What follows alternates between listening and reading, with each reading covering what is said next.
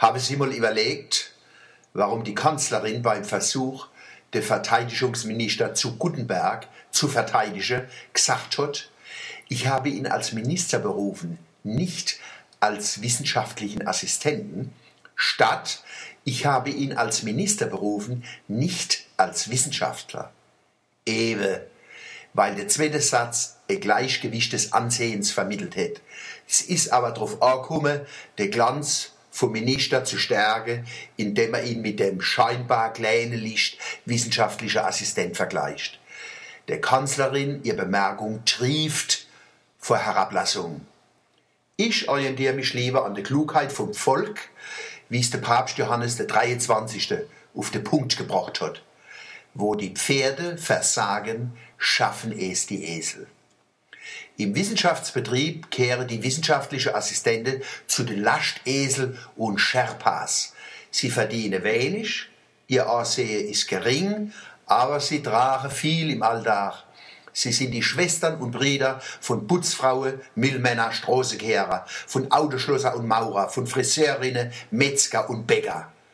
Handwerker, Arbeiter, kleine Angestellte und Wissenschaftler sind in der gleichen Klasselage. Wertschöpfer, Esel, Karrezieher. Ich bin ein bisschen stolz, dass deutsche Wissenschaftler sich nicht so haben vor die Fies spucken lassen. Nicht von der Zeitung mit den vier Buchstaben, nicht von der Bundeskanzlerin.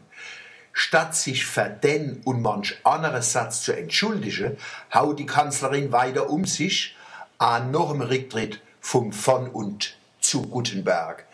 Ihr wollt so nicht wisst, was er getrieben hat. Niemand hat ihn ketzt. Er ist über seinen eigenen Lug und Trug und sein Unvermögen gestürzt bis in die Rücktrittserklärung neu und noch wäre aber andere beschuldigt.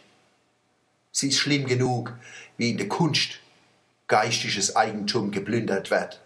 Wenn man das auch noch in die Wissenschaft zulasse, dann gut Nacht. Trotzdem verdient er nicht eine zweite Chance. Doch, doch. Der soll selber eine Doktorarbeit schreiben, dann kann er sich wieder melden. Wahrscheinlich werden wir da aber lang warten. Und schon die gute Nachricht reisen nicht ab. Die deutschen Autofahrer haben begriffen, dass das Benzin Super E10 nicht ökologisch ist. Im Gegenteil, die ökologischen Nachteile sind massiv, der angebliche Vorteil ist purer Vorwand. Unser Leid lasse sich wegen ein paar Cent nicht übers Ohr hauen. Bravo, das ist ausbaufähig. Ich glaube, dass die Menschen auf dem Platz der Befreiung in Kairo an uns ein bisschen Mut machen. Sie probieren unter viel schwereren Bedingungen den aufrechten Gang. Hochachtung. Und mir zeigen langsam an, dass wir kein Hannebambel sind. Ich bin stolz, ein Deutscher zu sein.